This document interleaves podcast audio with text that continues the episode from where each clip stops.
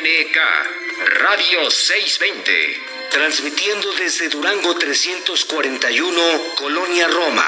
En la capital federal de la República Mexicana. Una estación de cadena raza.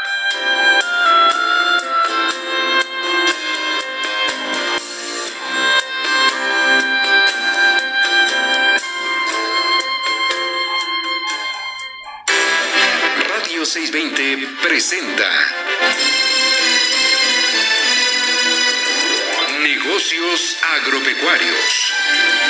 Un espacio en el que obtendrás alternativas y actividades complementarias, sustentables, para así poder iniciar o hacer crecer tu negocio. Negocios agropecuarios.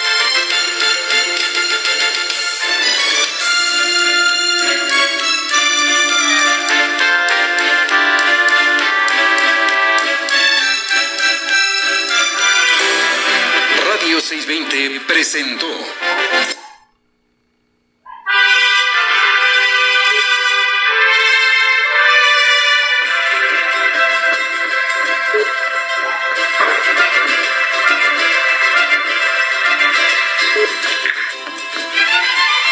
Buenos días. Buenos días. Su servidora Elizabeth Basilio López y el doctor José Morales Ruiz nuestro equipo en cabina les damos la bienvenida a su programa Negocios Agropecuarios de Cadena Raza. Hoy nos acompaña en la coconducción su servidora Elizabeth Basilio y en la operación de la consola maestra tenemos a Alberto Aguilar. Buenos días a todos los emprendedores, productores, agropecuarios, ingenieros agrónomos, veterinarios, biólogos y público en general que domingo a domingo sintonizan su programa Negocios Agropecuarios de Radio 620 AM. Desde la Ciudad de México y de los estados circunvecinos donde llega la señal de Radio 620 a la audiencia a través de las estaciones afiliadas a Cadena Raza en Michoacán, Jalisco y San Luis Potosí. Muy buenos días a todos. Les recordamos escucharnos por internet en su navegador preferido. Sintonice su dispositivo en www.620.com.mx. Recuerde 620 con número y en forma diferida en cualquier momento los invitamos a escuchar el podcast de los programas en Anchor Negocios Agropecuarios disponible en Google Over Pocket Cast, Radio Public, Spotify y RSS. Buenos días amigos, pues hoy no escuchamos en un inicio la adorable voz de nuestro conductor porque tiene unos problemas para conectarse, pero nos está escuchando desde su radio igual que nos los otros radio escuchas, ¿verdad? Y bueno, hoy tenemos un programa muy interesante y quiero darle la bienvenida a mi gran amigo Luis Muñoz García, quien se dedica al acuarismo. Buenos días, Luis, ¿cómo estás? Hola Eli, buenos días. Pues muy bien, aquí muy agradecido con el doctor José Morales y contigo por la invitación. Desde cuando ya lo teníamos ahí planeado, pero pues no hay este no hay fecha que no no se cumpla y pues hoy es el día no este espero que les guste mucho el programa y que mi información pues sea de valor para muchas personas no en el acuarismo. Así es y bueno a ver déjenme contarles. Luis y yo estudiamos juntos la carrera de veterinaria y él desde esa época hace algunos años, no muchos, ¿verdad?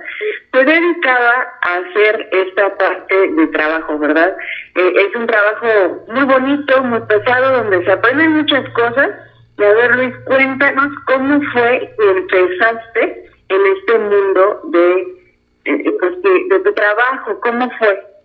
Eh, pues en realidad este siempre fue mi hobby el acuarismo, ¿no? Siempre tuve una pues una pequeña pecera desde muy niño y pues como todo hobby este tiene que ir poco a poco pues creciendo y creciendo y cada vez quería más y más, una más grande y otra más grande hasta que pues llegó el momento donde también empecé a trabajar con personas que se dedicaban al acuarismo y eso me fue llevando así por este este camino que fue hasta llegar a donde las fabricaban, ¿no? Como el lugar donde todo esto nacía, ¿no? Y se hacía.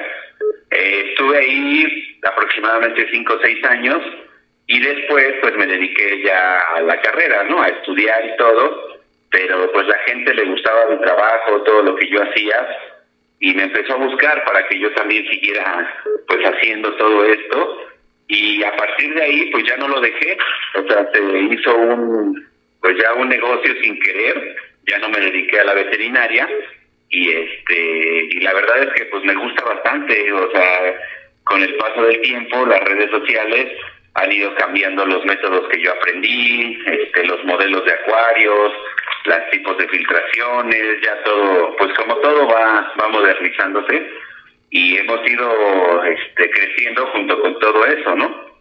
Entonces ya llevamos 22 años en este, en este, este bonito hobby que es el acuarismo. Pues casi toda tu vida. Y bueno, mencionarle eh, a los que nos escuchan que pues tú comenzaste con un hobby, con algo que te agrada, que te apasiona y que lo pudiste convertir en un negocio, ¿vale?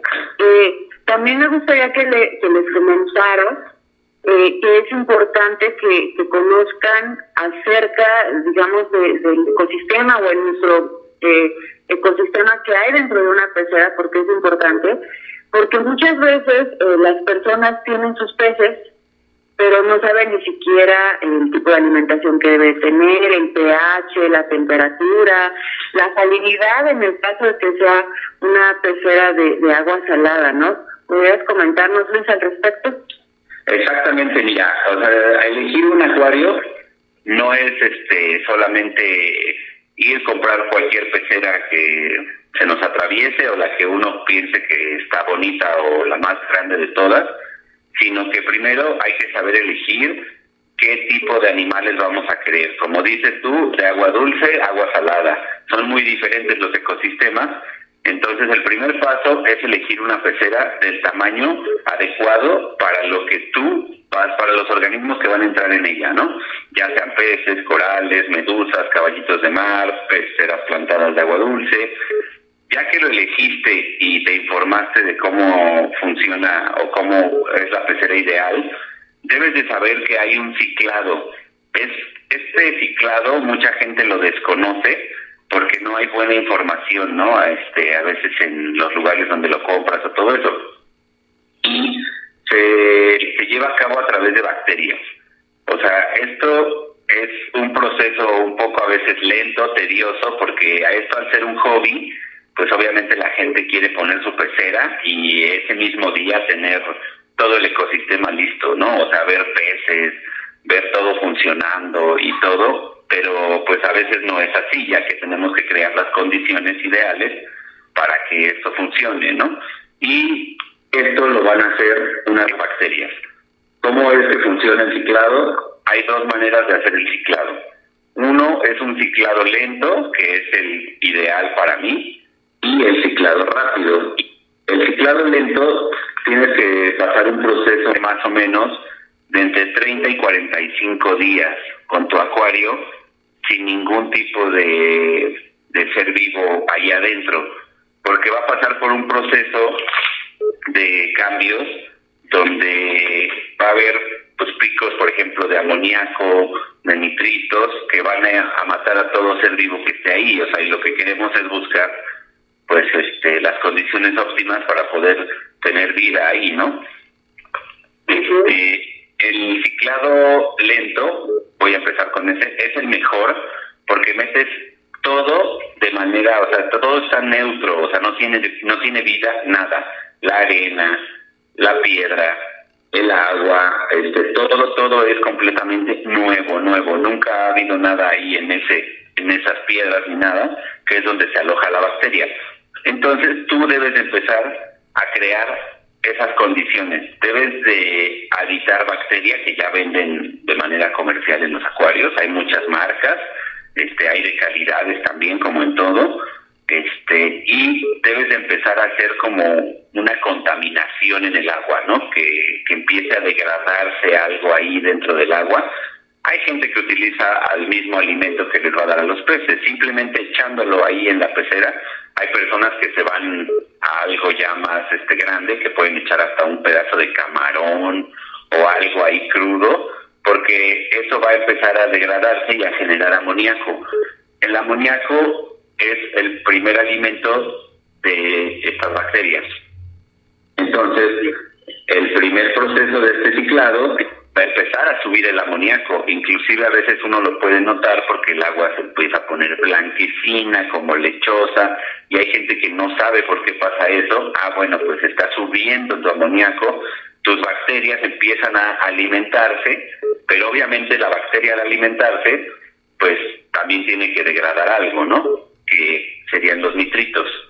Los nitritos también son tóxicos para nuestros animales y las condiciones pues todavía no son las óptimas. Hay una segunda bacteria que se alimenta de estos nitritos.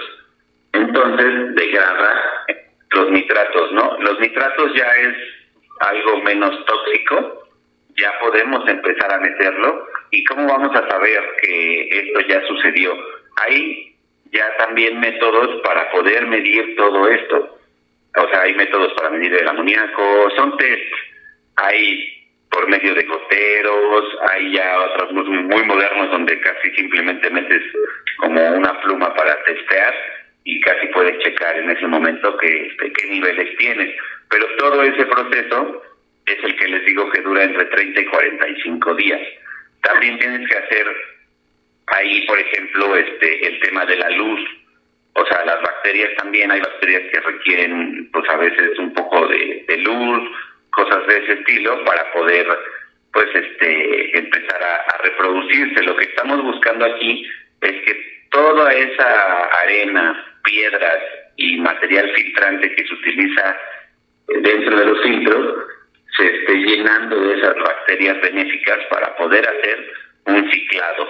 Esto no es más que el ciclo del nitrógeno para los que nosotros ya hemos llevado alguna materia ahí como este como bioquímica, por ejemplo, pues más o menos es eso, ¿no? Pero la gente que lo desconoce, ese es el proceso que debes de llevar, es lo más básico para empezar un acuario, ¿no? Obviamente conlleva todavía más cosas, ¿no? Temperatura, este...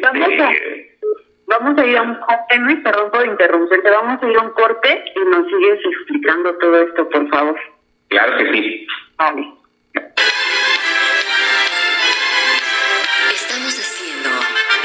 Agropecuarios.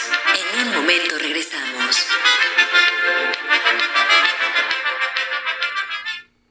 Decídete a ser educadora o educador comunitario. Acércate a la APEC y conoce más sobre esta práctica educativa comunitaria. Recibirás formación académica permanente, apoyos económicos y la oportunidad de seguir estudiando. Para más información, visítanos en bonafe.gov.mx diagonal registro. Consejo Nacional de Fomento Educativo. Secretaría de Educación Pública. Este programa es público ajeno a cualquier partido político. Queda prohibido el uso para fines distintos a los establecidos en el programa todos pusiéramos un grano de arena para cuidar al mundo, para salvar la tierra. Este mundo es nuestra casa, la casa de todos.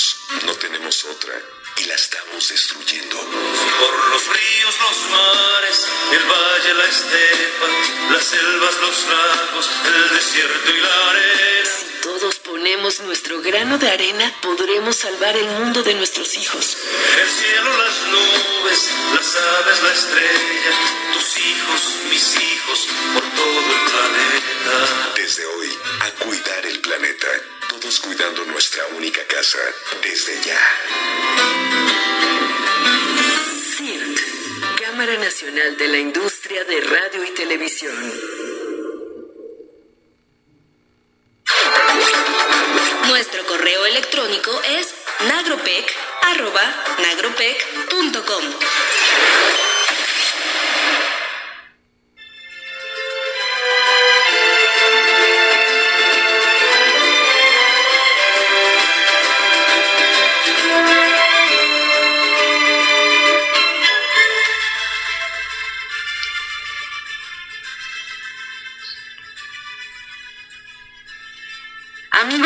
ya estamos de regreso con este interesante tema que es el acuarismo, ¿verdad? Eh, por ahí Meli lo tenemos este, en, los mensajes también y nos dice que es un aqua, como nos dijo, un negocio acuapecuario, ¿verdad? Súper interesante esta palabra. Bueno, Luis, nos estabas comentando sobre la temperatura que debe de tener una pecera y que pues no todo es como ir a comprar los peces y dejarlos ahí, sino que lleva un proceso de adaptación. Eh, pues adelante Luis, a ver, te escuchamos. Exactamente, mira, eso qué bueno que lo mencionas de que la temperatura, porque también es importante para el desarrollo de las bacterias. Hay peceras, por ejemplo, que uno elige eh, con tiburones, ¿no? Tiburones de agua salada, ¿no? Porque también existen algunas especies en agua dulce obviamente más pequeñas y pues no tan voraces ni tan carnívoras, ¿no? Pero los tiburones de agua salada son de aguas muy frías. Entonces en esas peceras, por ejemplo, a lo mejor el tiempo de ciclado es todavía un poco mayor o más largo porque la bacteria a temperaturas bajas, pues su reproducción es más lenta. Por ejemplo, en esas peceras tendrías que considerar ese tipo de cosas. En las peceras ya más tropicales, ya más ya más así como de peces, este, pues del famoso pez payaso y todos ellos, ya son temperaturas más altas que, por ejemplo, están entre los 24 grados, 26, la reproducción de las bacterias pues es un poco más rápida, pero aún así tienes que dejar ese lapso de ciclado de mes, mes y medio, ¿no? Para, para estar checando los parámetros, este, viendo cómo se va comportando ahí los picos de amonia, de nitritos, y al final nitratos. Aquí lo que estamos haciendo es que cada bacteria va consumiendo todo eso y va desechando cada vez sustancias menos tóxicas, menos, menos tóxicas hasta que llegamos pues al nitrito, ¿no? Que es el final ahí donde, bueno, no el final, pero es, es ya la parte donde podemos empezar a meter nuestros animales. Este, aquí, por ejemplo, ya que tienes ese ciclado, obvio tienes una población de bacterias pues todavía pequeña, ¿no? Porque el acuario pues está, está sin, sin habitantes. Entonces no puedes decir ahora sí voy a meter la gran cantidad de peces. No, vas a meter poco a poco los animales. A lo mejor una semana metes los primeros, checas cómo se empieza a comportar, sigues habitando bacteria, porque ellos ya se van a encargar de empezar a ensuciar tu pecera. O sea, ensuciar una pecera pues, sonará raro, pero es lo más, o sea, lo, lo más indispensable para que puedas tú hacer ese ciclo biológico, ¿no? Entonces, este, a la hora, por ejemplo, de, pues que los peces comen, o sea, simplemente respirar ellos a través de las branquias, este, generan todo este tipo de cosas, ¿no? Amoníaco, pues obviamente cuando pues hacen y este, sus necesidades, todo eso, pues ahí también están generando todo eso, lo cual va alimentando cada vez más y más bacteria.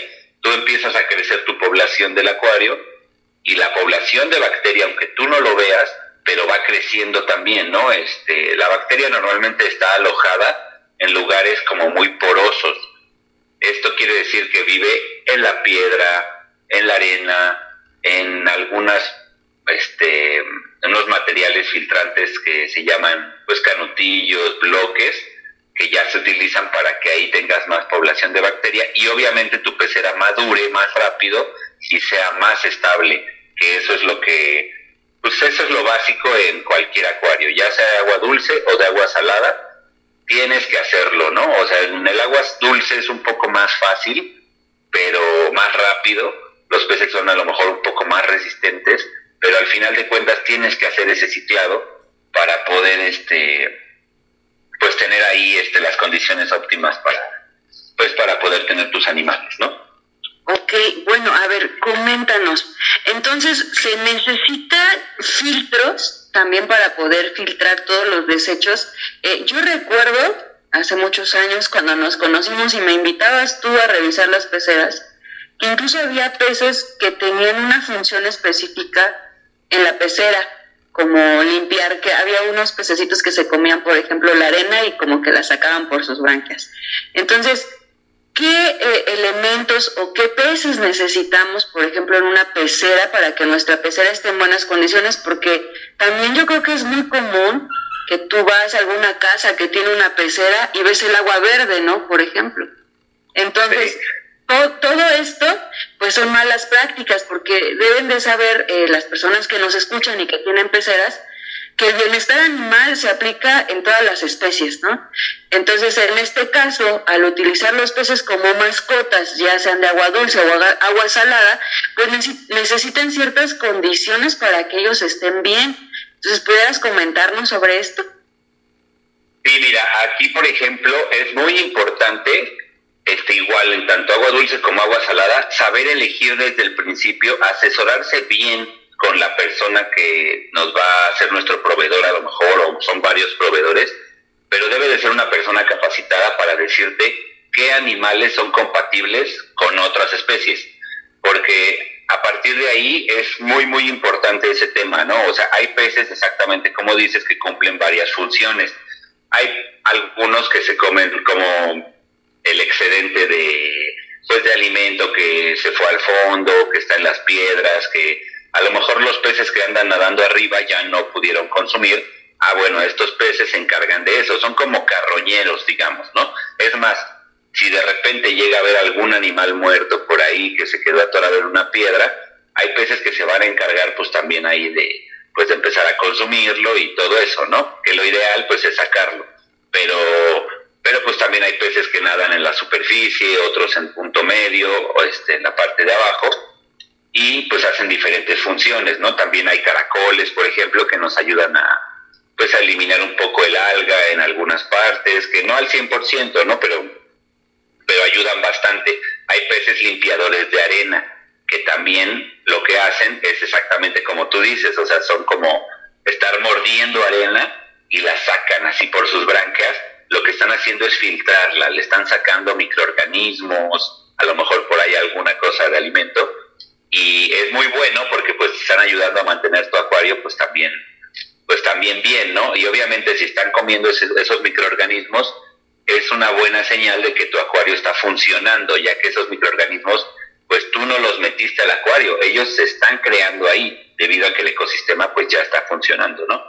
Entonces, este, pues sí, sí es importante hacer ahí este pues como un ecosistema que todos sean compatibles, ¿no? Porque si empiezas a meter de este, del otro, de aquel, pues va a haber obviamente pues el pez que se va a comer a los pequeñitos o vas a meter algún pez que en el agua salada es muy común que tengan alguna toxina y este y si alguien intenta comérselo pues se puede envenenar el otro, o sea, o simplemente tú al meter la mano y no tengas precaución, puede dar un piquete y pues te genera por ahí el malestar, ¿no? Este, cosas de ese estilo, o sea, tienes que saber exactamente bien, bien qué hacer, ya que, pues como todos sabemos, en el mar, pues es muy extensa la variedad, ¿no? O sea, no nada más son peces, también hay estrellas de mar, camarones, este, medusas, caballitos de mar, este, peces de muy de gran tamaño y peces, pues obviamente que aunque sean adultos, pues son muy pequeños, entonces, este,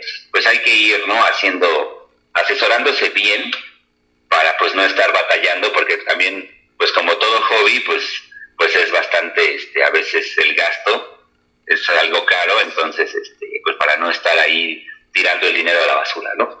Ok, mira, si te parece, vamos a ir a un corte y regresando nos explicas eh, en qué momento nosotros debemos de colocar filtros, por ejemplo, en nuestra pecera. Y ya tenemos por aquí al doctor José Morales, ahí está calladito escuchando, pero de regreso ya nos va a comentar algunas cosas. Vamos a un corte, amigos.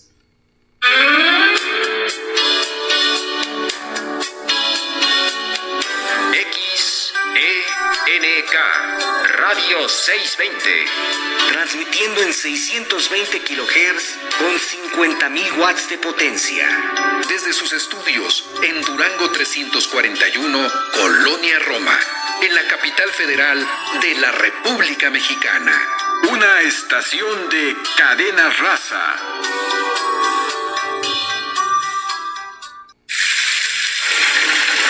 Hoy sí una mientras salía el agua caliente para utilizarla después y me bañé en menos de 5 minutos. Hoy sí me comprometo a cuidar el agua. Ahora te toca a ti, nos toca a todos. Cuidarla hoy sí está en nuestras manos. CIRT, Radio y Televisión Mexicanas. Consejo de la Comunicación, voz de las empresas.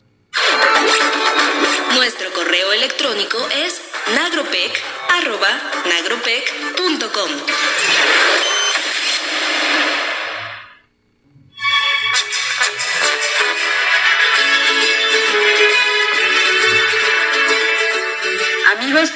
estamos de vuelta con este interesante tema y aquí tenemos al doctor José Morales. Doctor, adelante.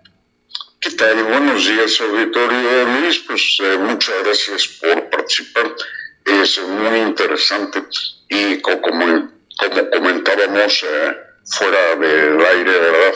Eh, como parte de la naturaleza, el mar tiene todas esas circunstancias, en este caso vamos a denominarles productivas o de adaptación a las especies ¿no? Y que cuando interviene la mano del hombre, en el caso de la acuacultura productiva, eh, pues eh, eh, precisamente esos parámetros que tú mencionas son muy importantes mantenerlos para la estabilidad de la explotación.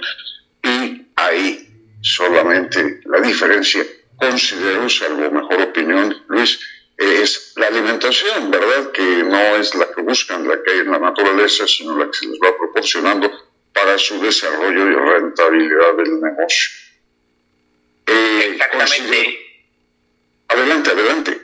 Ah, perdón, exactamente. Este, ya cuando son temas, por ejemplo, más de producción, ahí sí ya tenemos que ver, este, pues ciertas cosas como, por ejemplo, no es un alimento ya de mantenimiento, sino, sino de pues ya de crecimiento más rápido, las condiciones ya ahí son diferentes porque a lo mejor ya tenemos sobrepoblaciones en los estanques, ¿no? O sea, en un lugar pues relativamente pues pequeño debe de haber una cantidad muy grande de animales, la cual debemos de tener una este con una temperatura ideal a la que hay, por ejemplo, para que se oxigene correctamente, porque todos sabemos que este a mayor temperatura menor oxígeno, ¿no? Entonces esto provocaría pues que colapse ahí todo eso, ¿no? Debemos de, tener la temperatura ideal para el crecimiento de esta producción, el alimento pues obviamente ideal y pues también pues el control, ¿no? De a lo mejor este, pues ahí enfermedades, plagas y todo eso que pues puedan hacer que, que no, este, no tenga éxito nuestra producción de animales en la acuacultura, pero... Esta parte yo la comparo y muchas veces lo he hecho la producción intensiva es como ir en el metro, ¿no? Alguien estornuda y el último empieza a estornudar, ¿no? Entonces, adelante, Luis. Exactamente. Entonces, aquí, por ejemplo, también hay varios métodos, ¿no? Podemos apoyarnos ya, pues, cosas más modernas como a lo mejor un filtro ultravioleta, que también ayuda a lo que dice Eli, ¿no? Que a veces ves las peceras o el agua un poco verde. Bueno, pues un filtro ultravioleta, aparte de que nos ayuda a controlar pues este el tema de las bacterias y de todo eso para, para eliminar las que anden ahí este, enfermando a nuestros animales, también elimina, por ejemplo, toda el alga que está ahí en el agua, ¿no? O sea, la que está suelta, digamos, no la que está pegada así en las paredes del acuario o eso, ¿no? Sino la que está suelta, ya que al pasar por la ultravioleta, pues todo esto, pues, pues se elimina, ¿no? Tiene que ser una ultravioleta, pues, con los watts correctos para la cantidad de agua que está pasando. Hay que checar pues que el flujo de agua no sea tan rápido para que le dé tiempo de eliminar todo eso y aparte pues este les proporciona pues una mejor calidad de agua a los animales que están ahí y pues sí, o sea, también la producción de, peces para consumo pues es muy interesante, o sea, sí es como pues digamos como tipo la agricultura, ¿no? O sea, es, es este ¿cómo se dirá? Mm, pues es, es, sustrato a los de ornato. ¿No? ¿Mande? Tenemos un sustrato, la tierra, en este caso es el agua, los elementos nutricionales. Fíjate que en tu comentario sobre las algas eh, me hago una pregunta rápidamente. La luz ultravioleta, pues generamos ozono, que es un desinfectante, ¿no? Y por el otro lado, eh, se habla de los rayos ultravioleta. Eh, mencionaste que de hecho eliminan las algas, esto es la inactiva, ¿no? Quedan como materia eh, vegetal con sus características, pero ya sin vida, ¿no?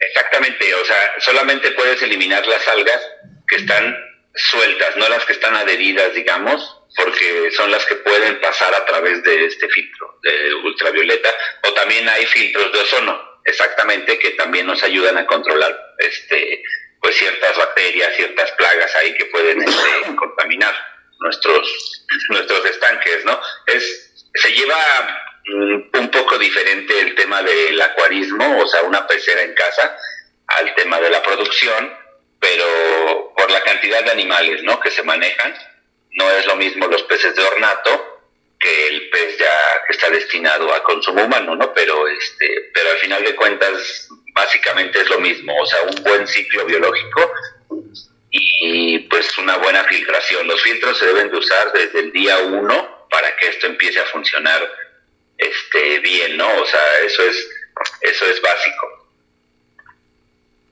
Los filtros ultravioleta, la luz no se alcanza a ver ni por el observador ni por los peces, ¿no? Este no, de hecho están dentro de unos tubos. Normalmente este la luz no sale por ningún lado ya que puede ser dañina, pero bueno, este filtro mm, tenemos tres tipos de filtraciones que debemos de ocupar siempre, que es la biológica, que es lo que ya les expliqué de las bacterias, la química, que es donde nos apoyamos pues de algún tipo de material filtrante como resinas, carbón activado, todo eso que nos ayuda pues a lo mejor a clarificar el agua, a tener este, ¿cómo se llama? Como mejor calidad de agua a través de este tipo de resinas. Y es la biológica, la química y la mecánica. La mecánica es la que retiene todos los sólidos. Obviamente pues son a lo mejor esponjas, algún tipo de fibras, todo lo que saca, por ejemplo, el desecho del, pues de los peces y todo eso se retiene ahí y lo tienes que estar retirando constantemente para que no se no se quede ahí en el agua y esté generando esa contaminación, ¿no? O sea, eso es muy importante para mantener la calidad de agua, tanto en estanques de producción, pues como en este, pues como en los de ornato, ¿no? Que es en la pecera. Así es como muy interesante. Esto es, eh, eh, voy a tratar de eh, rememorar es un filtro en un recipiente generalmente plástico, algunas veces tiene carbón, esto en las peceras, y se ponía pelo de ángel encima, se circulaba el aire que hacía que fluyera a través de estos eh, componentes filtrantes y había que estarlo eh, lavando periódicamente para evitar la descomposición del de la materia orgánica atrapada, ¿no? Exactamente, exactamente. Ese, esa es la primera etapa, es la filtración mecánica exactamente, donde podemos retener todos los sólidos que, tenemos que evitar que se estén ahí, pues otra vez este, reincorporando al agua, ¿no? Lo ideal es sacarlo y este y tenerlo así. Eso es en, por ejemplo, peceras de agua de agua dulce, ¿no? En agua salada ya es un poco más complejo el asunto porque ya tenemos otro tipo de filtración, como por ejemplo lo que le llaman un skimmer o un espumador, que a través de, burbujas muy finas hace la función como del el mar a la hora de romper en las piedras, en las olas, saca una espuma que todos hemos visto ahí en la playa y que le da de hecho a veces el olor característico al mar. Eso lo saca el espumador saca la materia ya disuelta en el agua que tú no estás viendo. Lo que ya se alcanzó a degradar ahí mismo y que en tu agua está concentrándose, el skimmer es como los riñones de la pecera, digamos, ¿no? O sea, se encargan de sacar toda esa materia disuelta, que es muy, muy importante. Si uno no la tuviera ese, ese filtro, pues la pecera, por muy ciclada que esté y las bacterias funcionando, no alcanzarían a degradar toda esa, toda esa suciedad. Entonces, en el agua salada también tenemos que apoyarnos de otros filtros ya más profesionales. El agua, la calidad del agua tiene que ser todavía mayor que la de, por ejemplo, un estanque de agua dulce como para producción, ¿no? A veces, por ejemplo, en los de agua dulce, por ejemplo, las truchas, pues la filtración es mínima, ya que el agua tiene que estar corriendo, así como baja de los ríos, pasa por todas las piletas y no da tiempo de contaminarse porque el agua pasa por todos los estanques y se vuelve a ellos, ¿no? O sea, continúa su camino porque la trucha pues ya ocupa mucha agua fría, este agua muy muy limpia que tiene que estar naciendo, entonces hay muchas muchas variantes, ¿no? En este tipo de, de temas dependiendo la especie de producción o dependiendo el tipo de pecera que se vaya a, este, a colocar, ¿no? Luis, te interrumpo. Vamos un corte y regresamos. Tu mejor negocio está en negocios agropecuarios. Michoacán, amable, hospitalaria y creativa. Michoacán tiene un no sé qué que encanta. ¿Será su clima, su legado prehispánico o serán sus artesanías que reflejan sus tradiciones? Con materiales como la madera y metales, hasta el manejo estupendo de telares y plumas de aves, cada rincón de Michoacán te sorprenderá con sus artesanías. Es fascinante ver el toque que los artesanos michoacanos le dan a cada una de sus creaciones. Y subyugante ver cómo tu familia disfruta en Uruapan del Parque Nacional Barranca de Cupatizio con sus cascadas y abundante vegetación. Artesanía michoacana, un orgullo que nos distingue. NRM Comunicaciones y Cadena Raza. Sé miembro de nuestra comunidad a través de Facebook. Búscanos como Nagropec.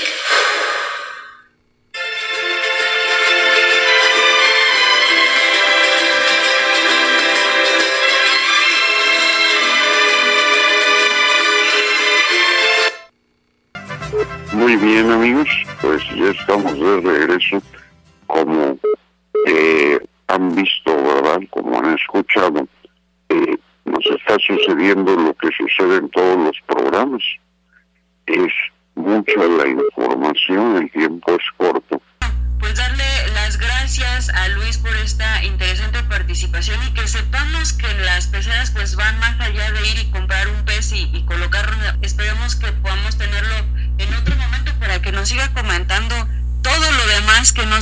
Luis, muchísimas gracias, te agradecemos tu participación y esperamos que la gente te contacte para que trabaje contigo porque es un experto.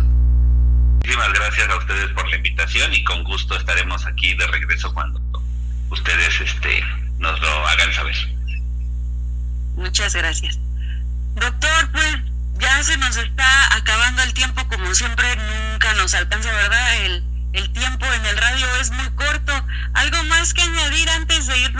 Nuestra despedida, doctor? No tiene una invitación.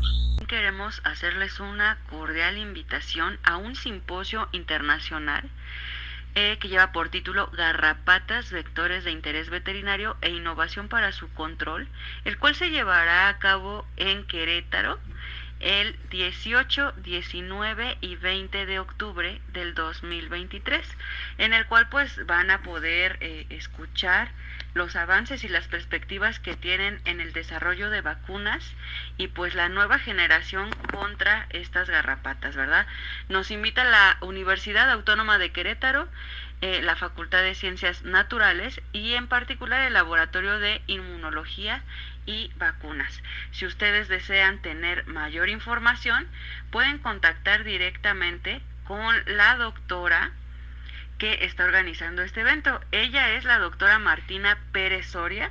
Pueden contactarla al teléfono 44 61 24 53 95, lo repito, 44 61 24 53 95 o bien al correo marti con y guion bajo 76080 arroba yahoo.com. Se los repito, marti con y guion bajo 76080 arroba yahoo.com y pues amigos no se pierdan este interesante eh, simposio que va a haber y pues los esperan ahí para que se empapen de toda la nueva información que tenemos. Se va a desarrollar en estos días. Eh, es un tema sumamente interesante dado la importancia que tiene las garrapatas que afectan a nuestra ganadería, ¿verdad? Sí que sangran eh, nuestra productividad en el caso de nuestro ganado. Pues adelante. Bueno, pues amigos, los invitamos a escuchar los programas de Mancor Negocios Agropecuarios. Los invitamos a reducir y reusar, reciclar también por un mundo feliz.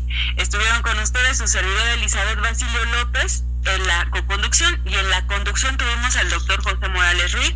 a nuestro invitado Luis Muñoz García. En la consola maestra tuvimos Alberto Aguilar.